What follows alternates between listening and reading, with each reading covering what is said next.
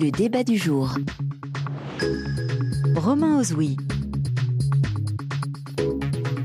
Bonsoir à tous. Cela ne vous a sans doute pas échappé si vous suivez l'actualité. Un, ballon a été repéré dans le ciel des États-Unis la semaine dernière. Alors pas n'importe quel ballon, un ballon chinois destiné, selon Washington, à récolter des informations sensibles. Alors au-delà des, des tensions entre les États-Unis et la Chine, est-ce que cet incident est symbolique de la surveillance mise en place par Pékin? Aux États-Unis, mais, mais également ailleurs à l'étranger. Et puis en premier lieu, surveillance sur le sol chinois. Dans quel but cette surveillance? Et comment y faire face surtout? Bref, peut-on échapper à l'œil de Pékin? Voilà la question de notre débat ce soir. Soyez les bienvenus. RFI. Et pour répondre à, à cette question, à ces questions, nos trois invités d'abord à mes côtés en studio, Franck Décloquement, bonsoir. Bonsoir. Vous êtes expert en intelligence économique et stratégique, conseiller scientifique de l'Institut d'études et de géopolitique appliquée. Face à vous, Emmanuel Véron, bonsoir. Bonsoir. Géographe, chercheur associé à, à l'INALCO, l'Institut national de- des langues et civilisations orientales, membre de l'Institut français de recherche sur l'Asie du Sud-Est. Euh, notre troisième invité en ligne, Jean-Vincent Brisset, bonsoir. Chercheur associé à, l'Institut de relations internationales et stratégiques, ancien général de brigade aérienne. Merci à vous trois d'avoir accepté l'invitation du débat du jour sur RFI. Alors, on, va d'abord revenir sur cet épisode du ballon. Euh, Franck de Cloquement, il a donc été abattu samedi dernier au large des côtes de Caroline du Sud. Mais que faisait ce ballon dans le ciel américain? Ah bah, tout dépend quelle est l'interprétation qu'on donne à, que faisait ce ballon. Et si on écoute les Américains ou les Chinois, hein. les Chinois expliquent qu'effectivement c'est un ballon sonde d'études météorologiques avec certainement de l'optronique embarquée. Les Américains expliquent que c'est un ballon en réalité espion qui était là pour certainement survoler des sites stratégiques euh, en lanceur de missiles et euh, qu'il ne pouvait donc pas laisser comme ça euh, pérenniser sur le territoire nord-américain euh, pendant trop longtemps. Mais comment démêler le vrai du faux alors?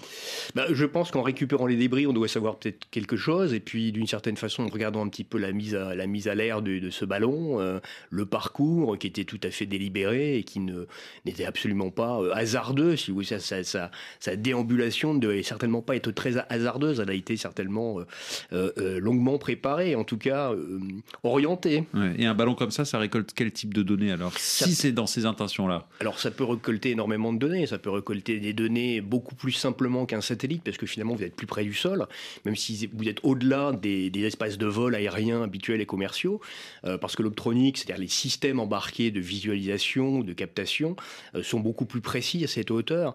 Ça peut récupérer une géographie des lieux, ça peut récupérer des photographies, ça peut récupérer toutes sortes de cartographies particulières, euh, et d'autres éléments thermiques par exemple. Hmm. Jean-Vincent Brisset, j'entends que vous voulez déjà intervenir sur cet épisode du ballon.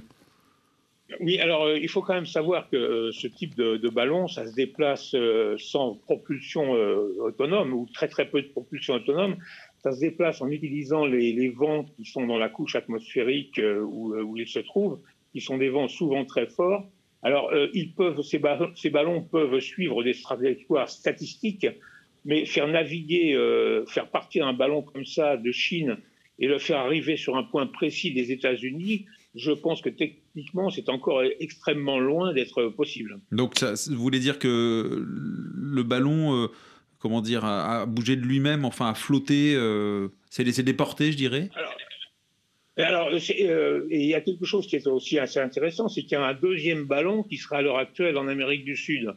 Et cerise sur le gâteau, le patron des, des- des expérimentations de météo chinoises a été viré de son poste. Donc, euh, l'interprétation chinoise selon laquelle ça serait une expérimentation avec peut-être des visées de reconnaissance, mais euh, plus vraisemblablement des visées euh, expérimentales, euh, bah, ce serait un petit peu perdu pour des histoires de mauvaise gestion assez typiquement chinoises souvent. Hmm. Emmanuel Véron, ça vous, ça vous inspire quoi, vous qui êtes chercheur associé à l'INALCO? Euh, ce ballon, euh, alors en plus, ce ballon chinois au-dessus de l'Amérique latine, ce deuxième ballon au-dessus de l'Amérique latine, et puis ce, premier ballon surtout au- au-dessus des États-Unis. Oui, ça m'inspire très clairement une des grilles de lecture des relations internationales aujourd'hui, c'est-à-dire la rivalité sino-américaine. Euh, dans les faits, et je m'associe à ce qui a été dit par mes camarades de plateau, excusez-moi, c'est un test double, technique, qui montre que les, entreprises chinoises par étatiques, mais aussi privées, ont évolué sur ces types de technologies, qui évoluent dans la stratosphère, au-dessus de la couche aérienne où évoluent des avions militaires et civils, c'est-à-dire à partir de 17-18 km jusqu'à 80, voire au-dessus kilomètres, en dessous de l'espace, mais qui interagit avec les satellites et des avions militaires et des dispositifs au sol. Donc on peut dire à partir de là que c'est plus qu'un simple ballon météo. Il fait des relevés météorologiques, hygrométrie, c'est-à-dire degré d'humidité, des vents, etc., de la géographie, de la topographie, comme ce qui a été rappelé précédemment. Mais il s'intéresse à des environnements, si vous voulez, géographiques et atmosphériques. Et en interagissant, en ne faisant pas tout à fait la même chose que les satellites et euh, rivalité américaine avec les États-Unis. Pourquoi? Parce que c'est en plus d'un test technique et technologique, un test envoyé aux États-Unis pour dire bah, on continue d'envoyer ces ballons et puis l'administration américaine commence à évoquer certains euh, services ou agences américaines commencent à renvoyer des photos de ballons identifiés les années précédentes dans l'environnement stratégique régional chinois. Taïwan, Philippines, Inde, Japon, etc. Là aujourd'hui on a ces ballons-là rendus à la face publique, au monde, si vous voulez, qui sont aux États-Unis, en Amérique du Nord. Donc, ce qui montre un élargissement des capacités et des ambitions stratégiques euh, chinoises dans cette rivalité sino-américaine. Ça, c'est le sujet. Ce qui est intéressant de voir, et je m'associe à ce qui a été évoqué par le général Brisset, c'est que probablement que le dispositif chinois a perdu le contrôle et ça renvoie aux capacités ou à l'incapacité chinoise à mener des opérations un petit peu sophistiquées loin de son territoire. Ils ont perdu leur ballon.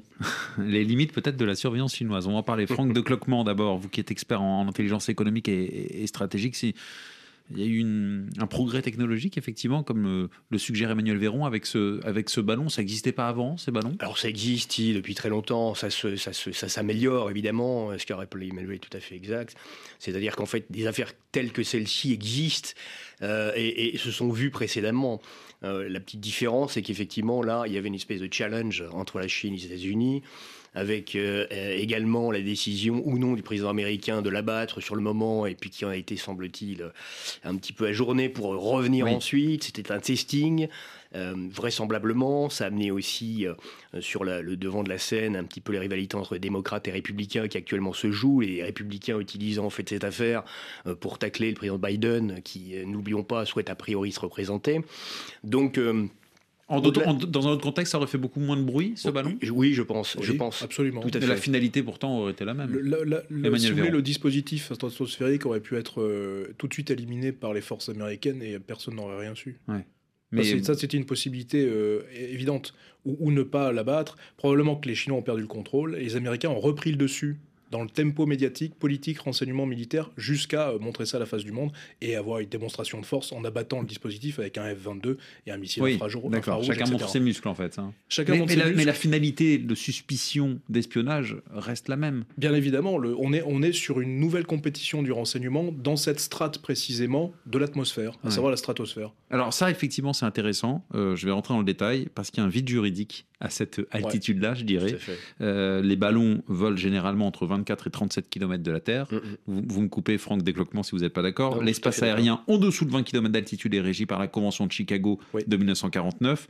Et au-delà de 100 km, euh, ce sont les normes qui ont été fixées dans un traité de 1967. Donc là, il y, a un, vide juridique, mais il, a, il, a, il devrait être comblé parce que ce sont des nouveaux défis, on a dit, progrès technologiques. Bah, on sent que ça se challenge d'une certaine manière. Dans ce vide juridique-là, il y en existe dans des tas de domaines. On parlait tout à l'heure hors plateau d'intelligence économique, de renseignement économique, etc. Il existe des, ce que j'appellerais des, des, vides à ce niveau-là qui utilisent évidemment à des fins militaires, à des fins d'espionnage, à des fins de renseignement euh, les, différentes nations en compétition. Dans le cas présent, effectivement, la Chine et les États-Unis. Donc dans ce cadre-là, d'où les premières questions initiales est-ce qu'on doit la battre ou pas Parce qu'il était effectivement hors des limites en question. Et euh, la diplomatie a repris le dessus un certain temps pour ensuite euh, revenir sur la problématique politique, qui était mmh. effectivement, comme vous le dites très bien, qui n'aurait peut-être pas été su, en tout cas, si euh, derrière, le contexte avait été différent. Mais là, le contexte américain, le contexte également du fait que les Américains doivent maîtriser leur, leur espace aérien n'est pas forcément audible par la population américaine qui, traumatisée par le 11 septembre, considère qu'à un moment, il faut peut-être ne pas laisser passer au-dessus de sa tête des choses.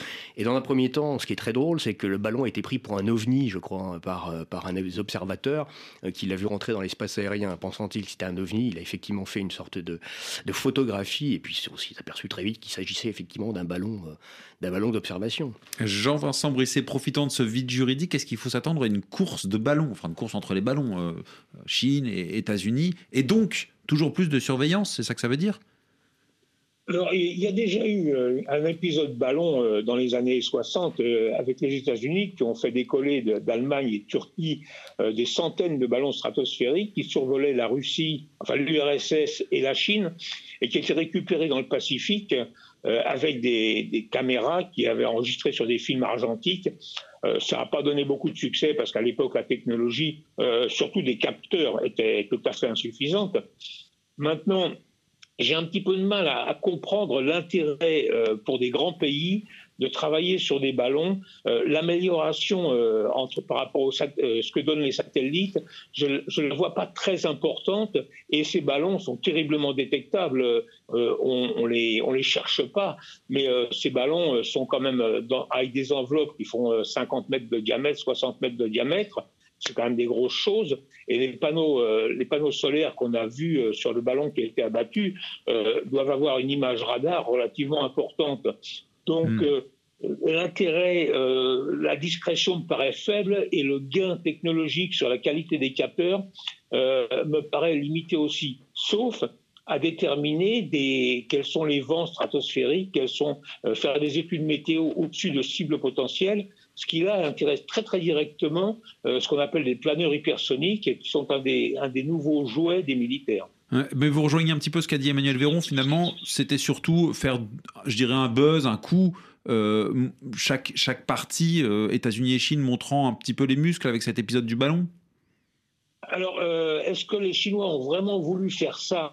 Euh, ou est-ce qu'ils n'ont pas perdu le ballon un peu plus tôt que prévu, euh, toujours avec cette histoire de ballon en Amérique du Sud dont on imagine mal l'intérêt, ou est-ce qu'ils euh, bah, voulaient tester quelque chose, effectivement, pour voir quelles sont les réactions et pour voir s'il n'y a pas un créneau disponible. En tout cas, Emmanuel Véron, cet épisode du ballon, ça montre, et vous avez commencé à l'évoquer, les limites de la surveillance chinoise, selon vous? Alors, les limites, oui, ou, justement l'ampleur des capacités chinoises qui faisons euh, assez clair et, simple, euh, depuis 30 à 40 ans, ont littéralement, euh, on pourrait dire explosé, ou en tout cas ont pris une importance extrêmement forte en parallèle de la prise de puissance de ce qu'est l'État parti chinois.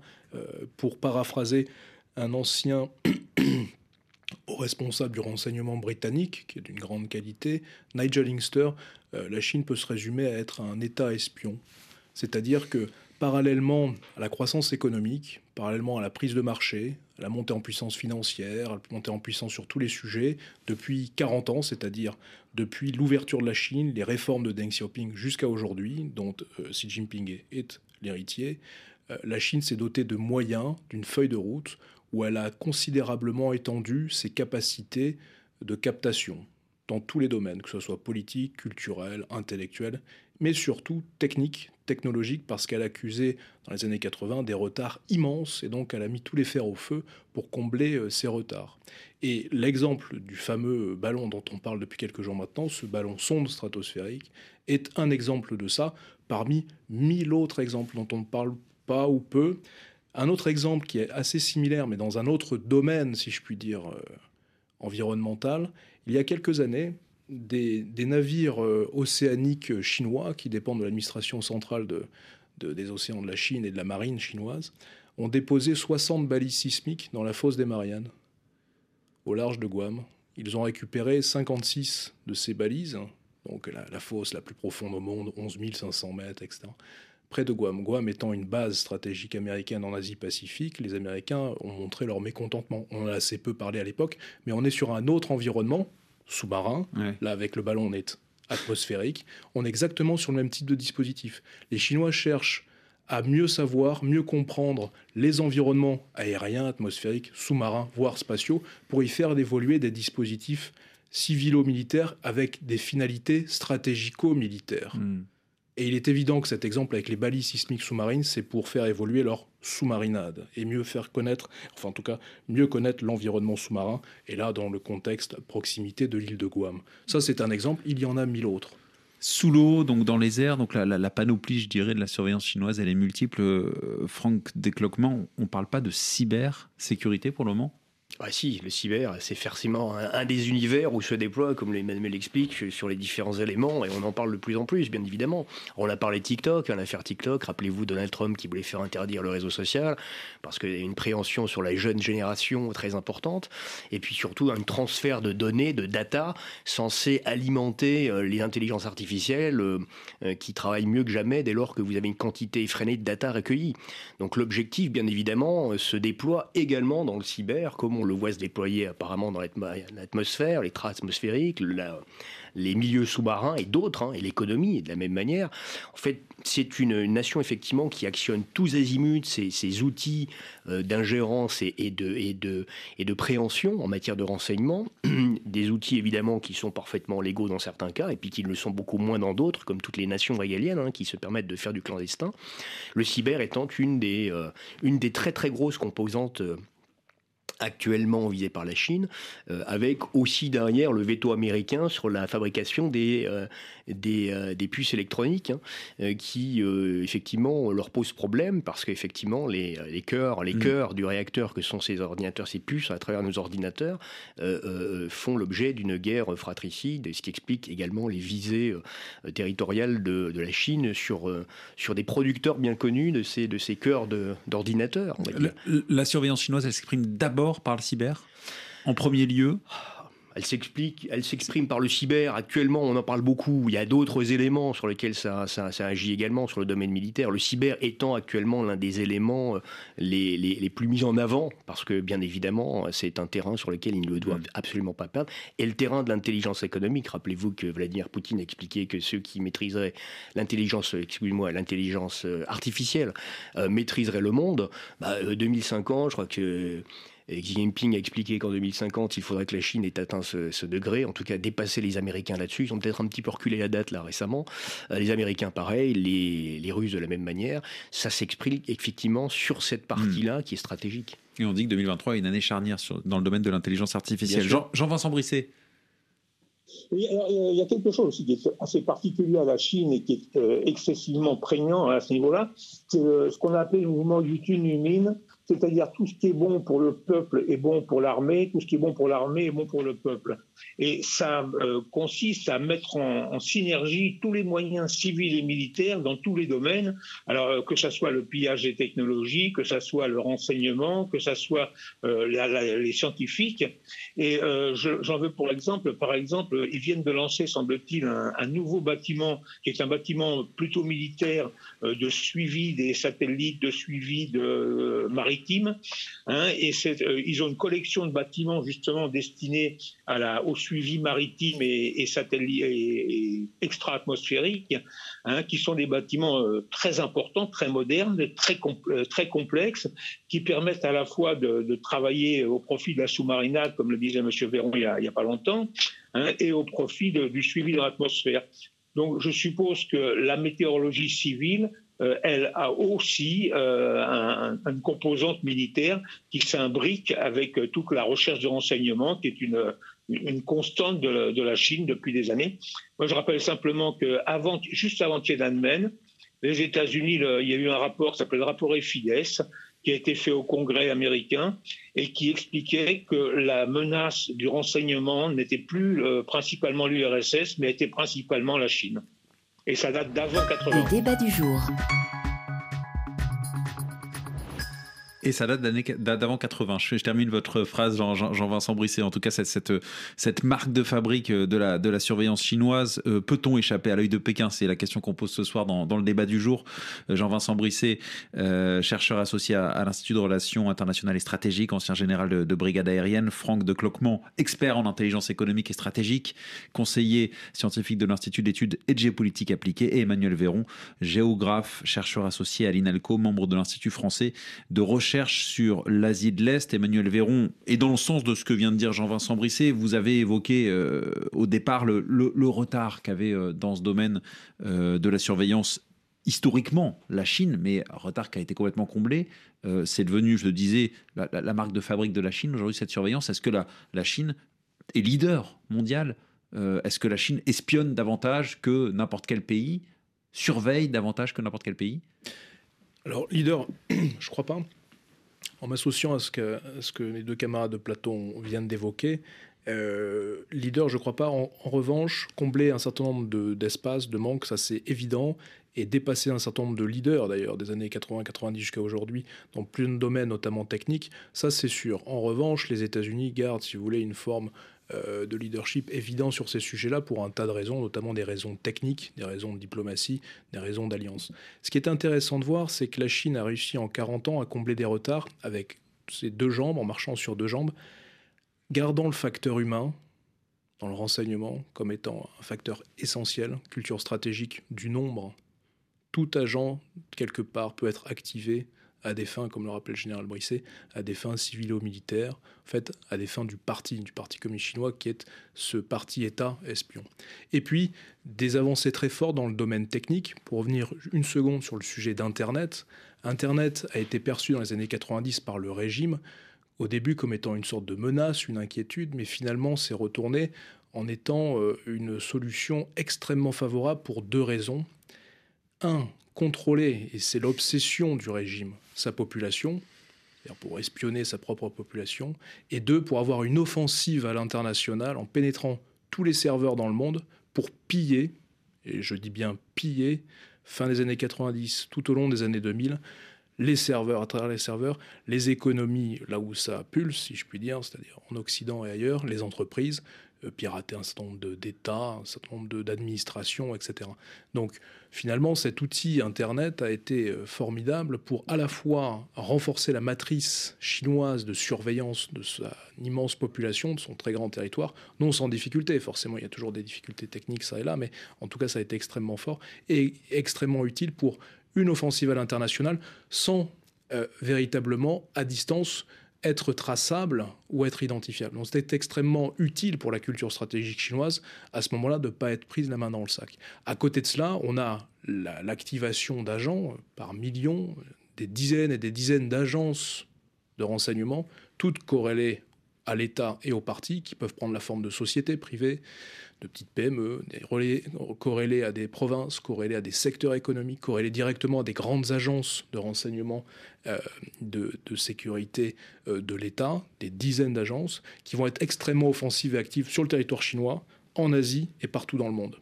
quelques, quelques exemples, et vous avez de manière institutionnelle une agence qui ne se présente pas comme cela, mais qui en fait beaucoup, c'est le fameux Front Uni, qui est une sorte de, euh, d'institutions euh, reliées au Parti communiste chinois, euh, qui a été initialement créé par Lénine et qui permet de rallier à sa cause des gens qui ne sont pas dans la logique communiste, mais qui s'est étoffé au fur et à mesure des années dans du renseignement économique, renseignement d'affaires, renseignement politique. Donc un dispositif de surveillance chinois extrêmement développé. Vous nous dites, Emmanuel Véron, je, voudrais qu'on avance. il s'agit de surveiller, vous avez dit, et piller. Mais piller dans quel but? Piller, piller pour être la première puissance Hmm. Piller pour dépasser les États-Unis, piller pour dépasser l'Europe, c'est à peu près déjà fait sur un certain nombre de sujets, mais piller en termes techniques, hein, en termes technologie, euh, et piller pour dépasser les États-Unis, avoir le leadership et réorganiser le système international avec la Chine au centre de ce système. Donc c'est finalement l'arme géopolitique, diplomatique majeure de la Chine c'est son argument que, que, qui n'est pas brandi par. Alors, vous avez dit que les États-Unis a une avance les dans ce domaine, mais euh, euh, en tout cas, n'utilise pas cet argument, cette marque de fabrique, comme on a dit, cette culture finalement, ne le met pas en avant de la même manière que la Chine. C'est pas tout à fait la même culture stratégique. aux États-Unis, on reste sur une puissance importante, très très forte, avec une, épaisseur historique relativement euh, faible, euh, 200 et quelques années. en Chine, on est ici avec une puissance impériale. Finalement, les modalités de gouvernance ont relativement peu évolué depuis à peu près 2000 ans. Euh, et un système qui a toujours fonctionné sur la logique de la paranoïa, du contrôle, l'obsession du contrôle, et quelque chose de très centralisé, avec des forces centrifuges et centripètes en permanence. Et ça, ça anime tous ces mouvements de, d'espionnage. et l'internationalisation de la Chine depuis 40 ans a donné ça. Il n'y a pas de garde-fou? Euh, je m'en remets à, Franck de Cloquement. Franck de euh. Cloquement. Alors, ça, ça nous amène à, poser cette question majeure. Euh, est-ce qu'on peut échapper à l'œil de Pékin? C'est la question qu'on Bah, qu'on pose ce soir, ce soir dans, dans le débat. Euh, comment faire face à, à cette surveillance massive? Échappe-t-on à l'œil de Moscou, à l'œil de Washington Non. Donc l'œil de Pékin, encore moins. Mm. Euh, effectivement, le rattrapage des puissances, euh, comme le dit Emmanuel, est très important. Il y a une culture stratégique très importante. Rappelez-vous de ce livre si emblématique fait par deux colonels chinois qui s'appelait La guerre hors limite, qui montrait qu'effectivement les visées militaires pouvaient dépasser bien largement euh, le terrain unique de la guerre. Donc la diplomatie publique, l'espionnage, effectivement. Emmanuel mettait le point sur un point essentiel, c'est que le nombre fait, force. Euh, euh, les Chinois n'ont jamais euh, perdu de vue ce qu'on appellerait la composante humaine, la nature humaine de l'espionnage, c'est-à-dire sans forcément se, déployer uniquement sur le seul spectre de l'électromagnétique et de de l'espionnage digital, technologique, si j'ose dire. L'humain a beaucoup d'importance, donc bien évidemment, il déploie des, qualités absolument impressionnantes à ce niveau-là, et partout, à, tout niveau, au niveau de l'économie, au niveau de la diplomatie publique, au niveau des institutions, au niveau des instituts. Euh, c'est fait avec brio, c'est fait sur le nombre. Et puis, euh, je renverserai également les, les- la fameuse histoire des, euh, des stagiaires, hein, chinois ou chinoises, qui viennent dans les entreprises, qui peuvent récupérer énormément d'informations. Ça peut être des morceaux de fibres au sol, jusqu'à des écarts. On en riait à une époque, on les voyait au salon de l'auto en train de regarder avec des chemises, vous savez, normées, qui pouvaient regarder les écarts entre les, les ajustements de portières, vous savez, ou récupérer des matières, c'est-à-dire les bakélites de certains instruments de bord, euh, la manière dont les mousses des plateaux euh, ou des, euh, des garnitures automobiles étaient faites. Est-ce qu'elles étaient euh, dures? Est-ce qu'elles étaient plus ou moins, etc. Et on a vu un progrès énorme en matière d'automobile. hein. On a vu Ouais. une progression formidable avec des prix hors, de, hors, hors compétition par rapport à ce qu'on est capable de produire ici. Parce que derrière, euh, bah, ils ont fait ce qu'on appelle du rétro-engineering. hein. Il se dit dans les milieux autorisés, alors Jean-Vincent nous le confirmera peut-être, mais qu'un Airbus avait disparu avec euh, une opération de complète. C'est-à-dire, en fait, vous prenez l'outil, vous le volez, vous le récupérez, vous l'achetez, vous passez par un quelconque proxy, un intermédiaire, et puis vous le démontez de A à Z pour voir tous les process de fabrication, pas uniquement les matières, les process de, mani- de, de- fabrication, comment ça a été encastillé, comment ça a été agencé, comment comment c'est monté, quel est l'ordre de montage des pièces, etc. Et vous recréez ensuite, avec le temps, la capacité à faire de même en mieux. Euh, avec derrière la capacité qu'ils ont à imiter, à fabriquer en mieux. Et à tout niveau, ça se passe. Mais face à ce réseau justement qui est, qui est extrêmement bien développé, on a bien compris, on, on est impuissant, les États sont impuissants, les organisations internationales sont impuissants. Non, mais je pense qu'une naïveté, une certaine naïveté, on en parlait aux antennes, commence à, à- à effectivement tomber là-dessus. C'est-à-dire que de la même manière qu'on ne veut pas voir et que beaucoup de milieux ne veulent pas voir l'espionnage américain parce qu'effectivement ce sont des grands amis, etc. Bon, euh, avec la Russie actuellement, bah, la Chine euh, qui revient sur le plateau, par, par effet de contraste, forcément, on est obligé de regarder qu'on n'a pas d'amis, on n'a que des, des nations intéressées, alors parfois effectivement euh, plus ou moins liées à certains moments, mais pas du tout sur d'autres domaines. Et euh, la Chine fait partie de ces nations en rattrapage qui ont une vraie ambition, effectivement, de devenir la, numé- la nation numéro un au monde. Donc, en, en toute logique, ils déploient leurs objectifs et ils déploient leurs outils d'action euh, sans, sans, sans limite, Mm. euh, hors limite, si j'ose dire. Jean-Vincent Brisset, un réseau extrêmement développé, pas de garde-fou pour faire face, l'œil de Pékin va continuer à se développer pendant pas mal d'années en gros. Euh, la, diaspora chinoise, c'est 50 millions de, Chinois expatriés dans le monde, sans compter ce qu'on appelle les rois de Chao, c'est-à-dire les gens qui ont quitté la Chine dans un premier temps, qui sont passés avec et qui reviennent en- dans le reste du monde avec une nationalité vietnamienne, cambodgienne ou autre, mais qui sont chinois d'origine. Donc avec cette base de manœuvre qui est suivie de très près par toutes les ambassades chinoises euh, dans le monde, il y a déjà quelque chose qui permet d'aller assez loin, euh, avec un système qui n'est pas forcément un système où les gens sont téléguidés, mis en, euh, en œuvre et téléguidés, il y en a très peu. Par contre, il y en a beaucoup qui vont à la pêche et qui ramènent euh, le butin, euh, les étudiants en particulier, parce que ça leur fait une espèce de dot euh, par rapport à un pays qui, euh, qui donne des certificats, des bons points, de, de bons comportements, de bons citoyens.